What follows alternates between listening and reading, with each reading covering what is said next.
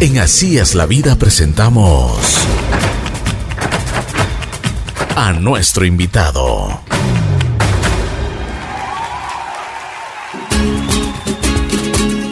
Buen día, buen día, buen día. Aquí estamos en Así es la vida. El día de hoy tengo el gusto de presentarles nada menos y nada más que una de las voces que ustedes han escuchado en muchísimas ocasiones. Ha hecho de DJ, de presentadora de televisión, es una voz comercial. Bueno, es una voz muy angelical. Pero aparte de la voz que tiene, es también una muy buena persona. Dentro de ella, un gran ser humano, una persona que siempre le gusta ser generosa y que está siempre tratando de ayudar a los demás. Y eso es importante. Por eso lo hemos invitado aquí en Así es la Vida a Giselle Jacome. ¿Cómo estás, mi Gracias, Qué gusto saludarte. Ricky, gracias, gracias. Bienvenida. Por invitarme a esta casita tan bonita que es la bruja. Digo siempre que la bruja me espera a mí con una escoba nueva. ¿Cómo estás, G? ¿Bien? Muy bien, muy bien. Disfrutando esta mañana. Qué bueno. ¿Dónde naces? Bueno, lejitos y en Bogotá. En Bogotá en el año 66. Luego mi padre, que es ecuatoriano, era ecuatoriano, viene y nos trae en el año 75 con mi mamá colombiana y pues desde ahí, desde los 18 años, me convertí en ciudadana ecuatoriana. Pero no tienes, no tienes el acento de... no, sabes que no. Logramos, logramos hacer como una, una, mezclita ahí medio simpática. Eh, eh, a mí me encanta que siempre me digan de dónde eres y yo siempre orgullosamente digo de todos lados y especialmente de, mi Ecuador hermoso. Sabes que este país eh, lo amo, lo llevo dentro de mí. Cuando juegan las elecciones, tengo el corazón dividido cuando juega Colombia y Ecuador, pero, pero sin duda, este país me ha dado todo lo que soy. Oye, ¿cómo fue tu infancia? Cuéntanos. Muy bonita, eh, mis padres eran muy sencillos, entonces siempre vi a mis padres trabajando. Y eh, estuvimos, eh, mi hermano, mi hermano mayor, me lleva 12 años, él siempre cuidó de mí, fue como mi papá desde chiquitito. Y yo era la última, la, benjamina de la casa, mis padres me cuidaban mucho realmente. Mm. Pero fue bonita, fue feliz y nos enseñaron a trabajar desde chiquitos. Mira que en ese mm. tiempo no había esto de la explotación infantil, del trabajo infantil, que no, no, no, tú trabajabas, eras parte del trabajo de los de la casa de los papás. Entonces tengo recuerdos muy bonitos realmente. Qué chévere, qué chévere. ¿Cuáles son los valores que te enseñaron en tu casa? Decir la verdad, eh, no robar, no, no tomar lo que no es mío. Eh, decir las cosas a pesar de que fueran difíciles, Ricky, decirlas con cariño pero de frente. Cuando papá y mamá peleaban, por ejemplo, eh, era complicado porque éramos chiquitos y era hacerte al lado de uno de los dos. Pero lo que siempre les decíamos a los papis era, los amamos, a los dos, los amamos. Y ellos nos consideraron siempre su, su lazo, ¿no? Como su unión. Y nosotros como hijos aprendimos a que siempre había que decir eh, cómo nos sentíamos. Pa, ma, me siento triste porque los veo distanciados, ¿no? O pa, ma, qué felicidad que ahora ya los vemos juntos. O pa, mm, ¿por qué le pegaste a mamá? Porque nosotros vimos eso. Vimos que, le, que, lastimaron a mami, pero eh, papá también reconocía que, que, era su error. Entonces nos criamos en eso, en decir la verdad, en ser muy, muy transparentes, muy éticos. Creo que aplicamos ese decálogo famoso, ¿no? De que usan algunas religiones como preocuparte por los demás. Mamá siempre fue una persona, Ricky, que aunque no tenía muchos recursos, atendía en casa a la mm, gente. Mm. La persona que llegaba, mi mamá, siempre le abría un espacio. Muy generosa. Generosísima. Y ella siempre preparaba lo mejor para el invitado. Y hasta hoy nosotros hacemos lo mismo. Alguien que esté invitado en casa, preparamos lo mejor para él. Qué lindo, ¿no? Pero eso yo creo que es, esos son unos valores que, que realmente y las bases para cualquier ser humano para que vaya por el camino del bien. Sí, exactamente. Eh, mira, Ricky, que inclusive cuando, cuando ya eh, me casé con mi pareja, con mi esposo, empezamos a hacer algo que yo lo vi en casa, él no lo había visto, yo lo vi en casa, mi mamá lo hacía. El 24 de diciembre eh, a veces se reunía toda la familia, pero siempre llegaba a la mesa alguien que no tenía con quién pasar la Navidad. Y eso lo empecé a practicar yo con mi esposo, hasta ahora lo hacemos. Mm. Y hay navidades en las que, por ejemplo, viene el primo divorciado, el hermano que, que, ya se quedó solito y sus hijos se fueron a vivir en otro país, o un vecino que, que está solo con su esposo o, eh, con la esposa, eh, vienen a la casa nuestra. Y el 24 de diciembre tenemos siempre casa llena. Qué bien, buen corazón.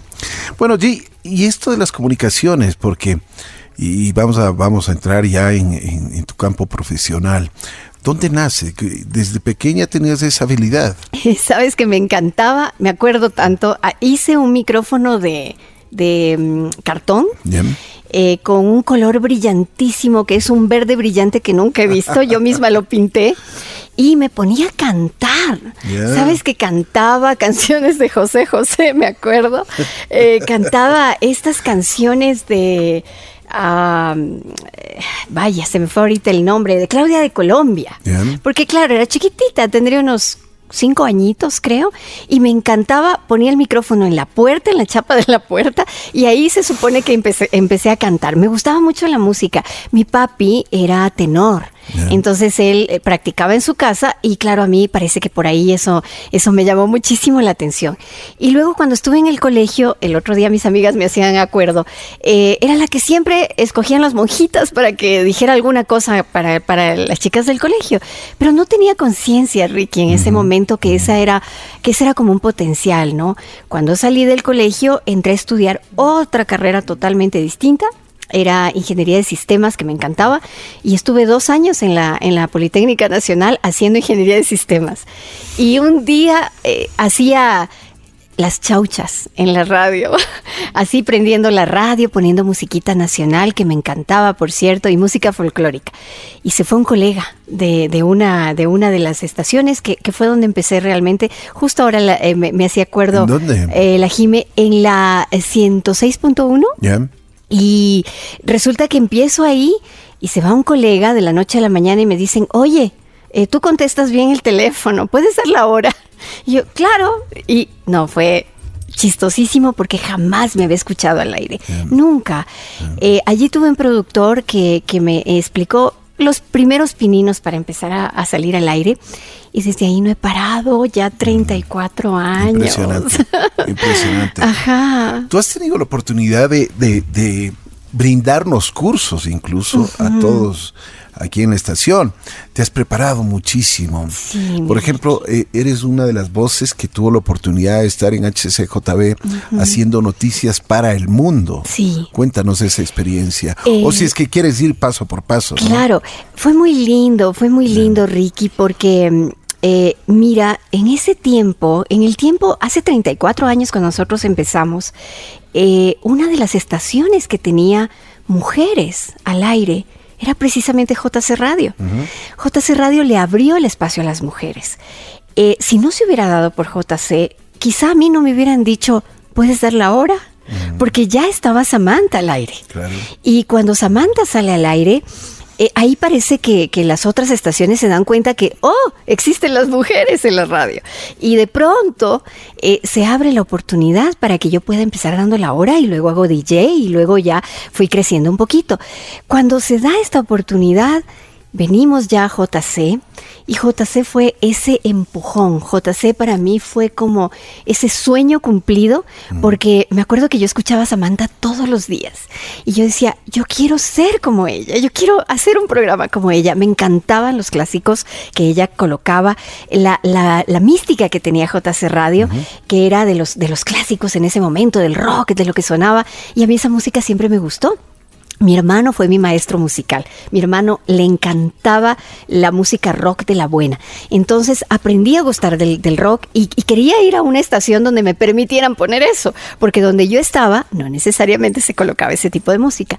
Cuando vengo a la bruja veo una serie de, puertas abiertas y contacto con, HCJB porque ellos tenían una escuela, una universidad dentro de, de, su emisora y me dan la oportunidad de educarme, de empezar a aprender técnica ya en cuanto a la radio.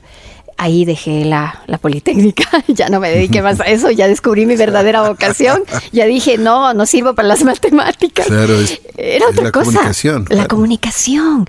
Y mira, HCJB realmente fue mi escuela de todo, fue mi escuela que afianzó muchos de los valores de los que hablábamos, eh, espiritualmente hablando, fue mi escuela de crecimiento profesional, me educaron ampliamente, Ricky. No tuvieron ninguna restricción conmigo, pese a que yo era católica y HCJB tenía una mística de atender siempre las necesidades de la comunidad evangélica cristiana. Pero fueron tan generosos conmigo, me educaron en todo, en todo aspecto en cuanto a la radio.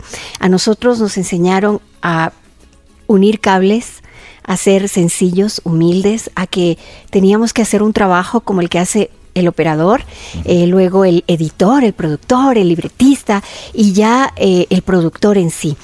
Invirtieron mucho, mucho tiempo, tenía padrinos. Eh, que eran muy generosos y cuando había talleres, seminarios y todo, personalmente siempre me enviaron a los mejores lugares.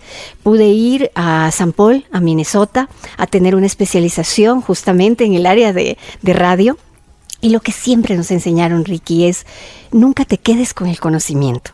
Tú tienes que compartirlo, porque a lo mejor en este momento eres una persona que, fue... Eh, privilegiada, escogida del grupo para poder ir a estos lugares. Eh, me enviaron a la Deutsche Welle, me enviaron a Radio Nederland, me enviaron a tener cursos de especialización Y, no te pedían nada a cambio. Lo único era enseña, comparte y sabes que eso eh, se, grabó muchísimo en mí.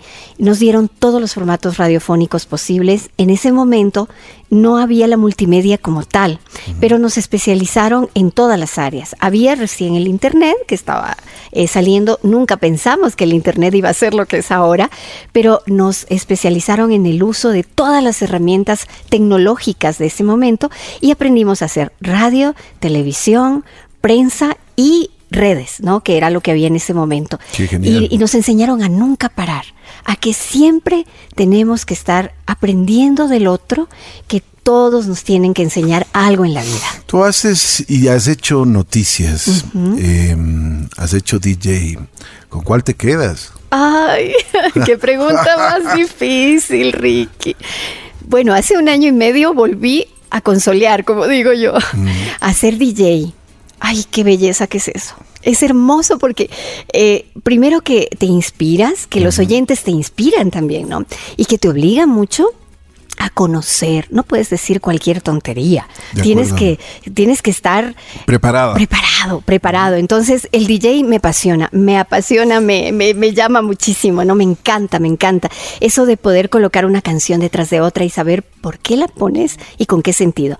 Pero las noticias es lo que a mí últimamente, bueno, durante, durante mi especialización me especialicé en noticias, en informativos, y las noticias son las que te llevan más hacia vivir esa realidad, ¿no? De pronto con el DJ distraemos un poco y esa parte también es bonita, pero la noticia es la que te, te, te, afianza, te pone en el piso. Ahora que estás haciendo eh, pastillas noticiosas en, Radio Gitana y que te lo hemos eh, escuchado, ¿tú, tú, tú mismo las preparas, tú mismo eres quien investiga. Sí. Y porque me pareció tan interesante el formato que es, es, un, es poco tiempo, creo que serán unos dos minutos. Sí, dos minutos, máximo dos minutos. Y eh, entregas por lo menos unas seis, ocho noticias, pero de las más interesantes, no, no como ahora actualmente todo es crónica roja. Exacto, exacto. Eh, Sabes que en el mundo informativo hay dos cosas y digamos que hay dos escuelas depende de la que tú quieras escoger. Pero hay la escuela del que más vende y hay la escuela del que quiere informar. El que más vende siempre, siempre te va a llevar a una noticia de crónica roja. Porque somos morbosos, porque queremos siempre el morbo. ¿Cómo asesinaron a tal? Le dieron siete balazos. Eso, eso vende, vende muy rápido la otra noticia es una noticia más informativa, más investigativa, pero que te da otras opciones. A mí me gusta mucho la noticia eh, más narrativa, ¿no? La que te pone y te dice, bueno, hay esto, el mundo está con un virus que va, no va a matar a toda la humanidad, pero que nos lleva como a la reflexión. Pero también hay cosas bonitas que están pasando, hay cosas buenas. El país tiene conquistas, eh, los jóvenes están ahora eh, mucho más eh, integrados, digamos así, a la vida mundial. Puedes, ahora puedes viajar con, con 20 dólares en el bolsillo, o sea, cosas de esas que son como más constructivas. Entonces puedes escoger cualquiera de las dos. Las dos, ahora sí, las dos venden. Las dos venden, aunque creamos que la crónica roja vende más y a veces la crónica roja es la que te la que te agarra porque dice no con esto vas a vender, con esto vas a salir. Eh, a mí me gusta mucho investigar. Yo siempre les digo consultemos tres fuentes porque las tres fuentes te dan como un balance, ¿no? Y tomas un poquito de la una, un poquito de la otra y construyes tu propia noticia. Eh, todo puede ser noticia y de ahí viene la ética también, Ricky, que la aprendemos desde casa, ¿no? Saber qué decir y cómo decir. Y también eh, si tú sabes que algo está ocurriendo con alguna persona, no embarrarla, como decimos, ¿no?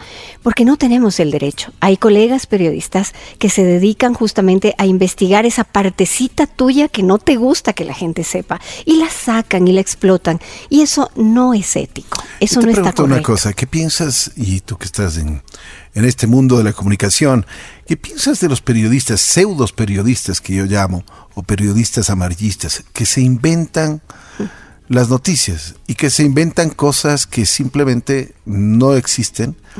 O sea, una invención de ellos y que hacen muchísimo daño, no solo al personaje, sino a todo su entorno. Claro. Y de lo que se trata es simplemente de, de un invento. Sí, Sí, hay muchos, hay muchos, Ricky. Mira, hoy existe eh, lo siguiente, y es, una, y es una técnica. ¿Por qué? Eh, hay gente que quiere llamar la atención. Generalmente los colegas que hacen esto, eh, primero que no cumplen ninguno, ninguno de los elementos básicos del periodismo. Se saltan por lo menos los tres primeros, que son informar, transparentar. El periodista está para transparentar, no está para opinar. Sabes que ahí hay una, hay una brecha bien grande. Eh, la mayoría de periodistas que teníamos desde la década de los 70 fueron personas espontáneas que tenían acceso a información, pero que no necesariamente eran periodistas.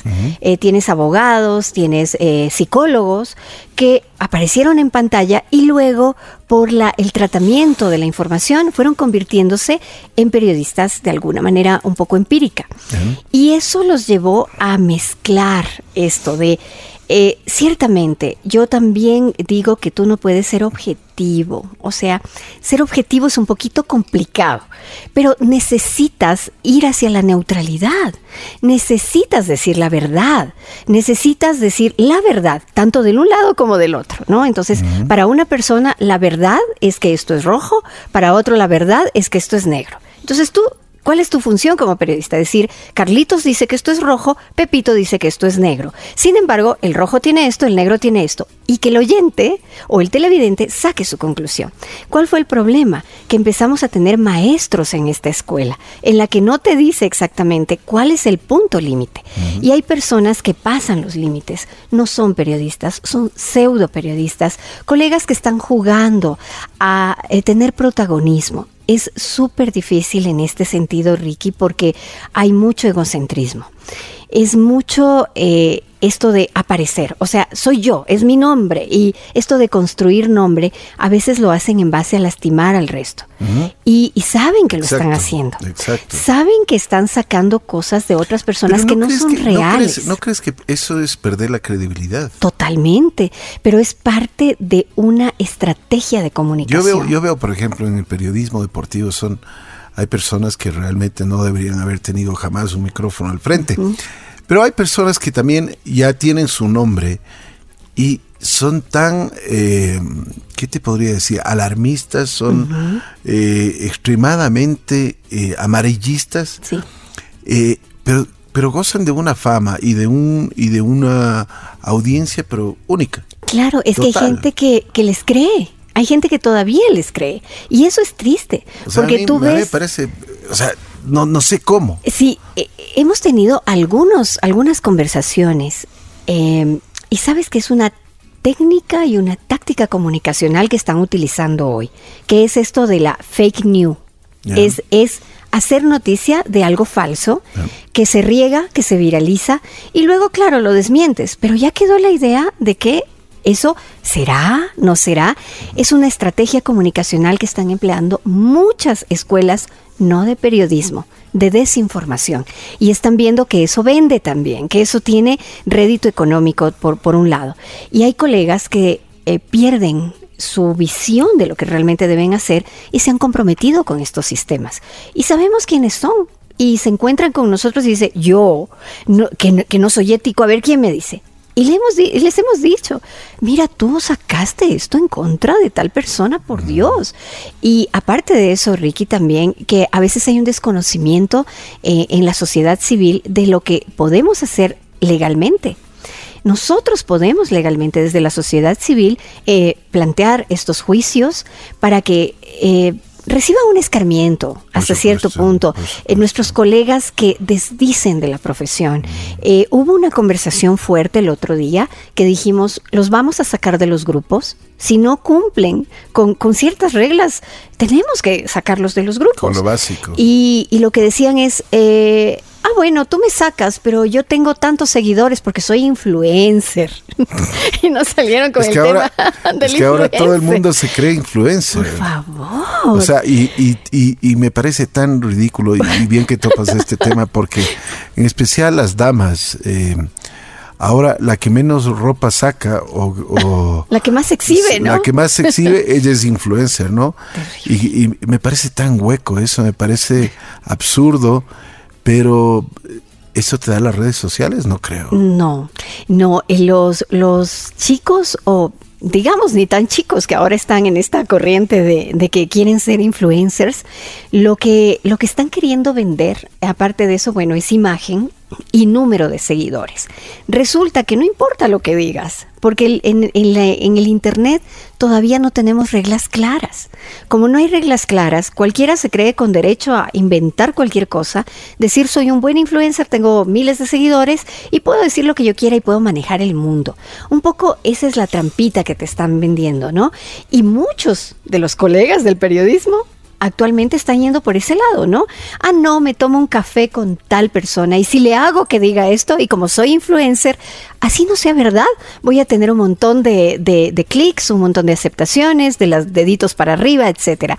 Y eso... Eh, por ejemplo, plataformas como Google les interesa mucho porque eh, igual el, el, número de clics vale, ¿no? Entonces, algunos se van por ahí, algunos se van porque eh, el ser influencer te permite decir lo que quieres y pensar como tú quieras y no importa, el respeto no está, se van sobre muchísimos valores. Y, y, eso es algo que hoy por hoy tenemos que tratar con muchísima seriedad. No necesariamente deben ser las leyes eh, para que te castiguen.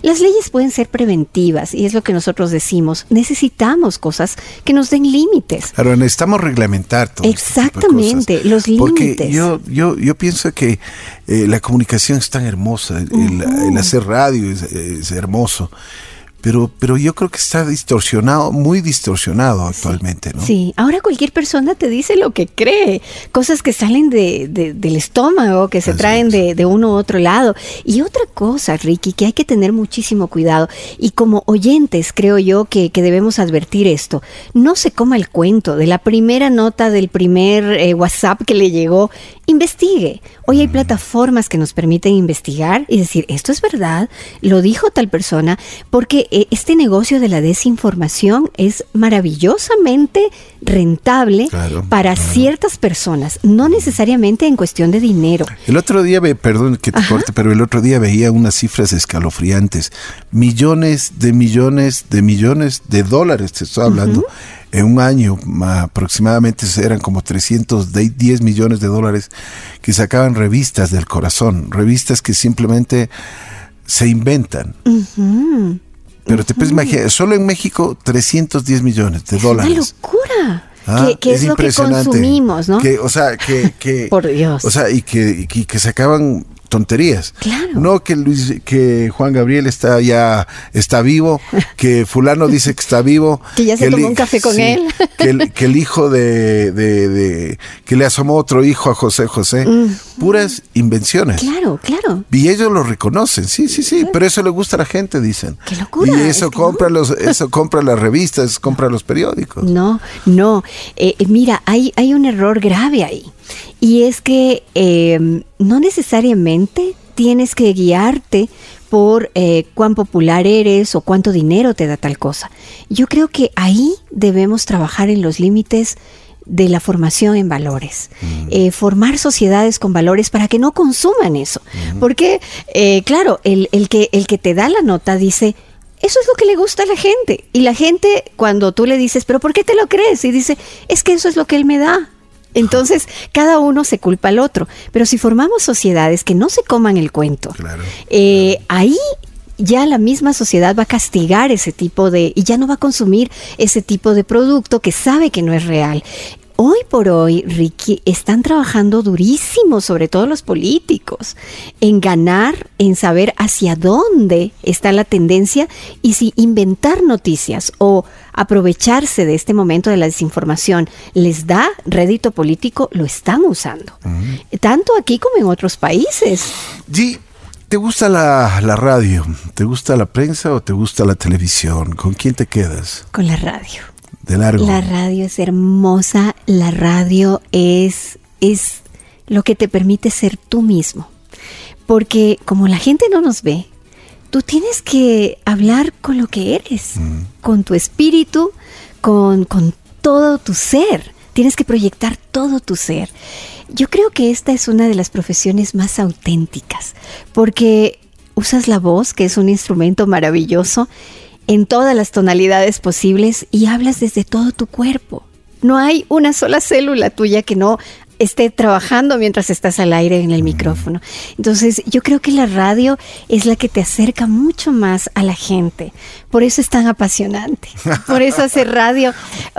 muchas veces conozco colegas que han dicho, ya no voy a hacer más radio y dejan tres años porque se dedican a se dedican a otra cosa y, y, vuelven, porque el bichito de la radio dice no sí yo creo que es como ese ese clic que haces con los oyentes que sabes que están ahí y que ellos te enseñan tanto y que te dan tanto amor sin conocerte que es amor auténtico es, amor real.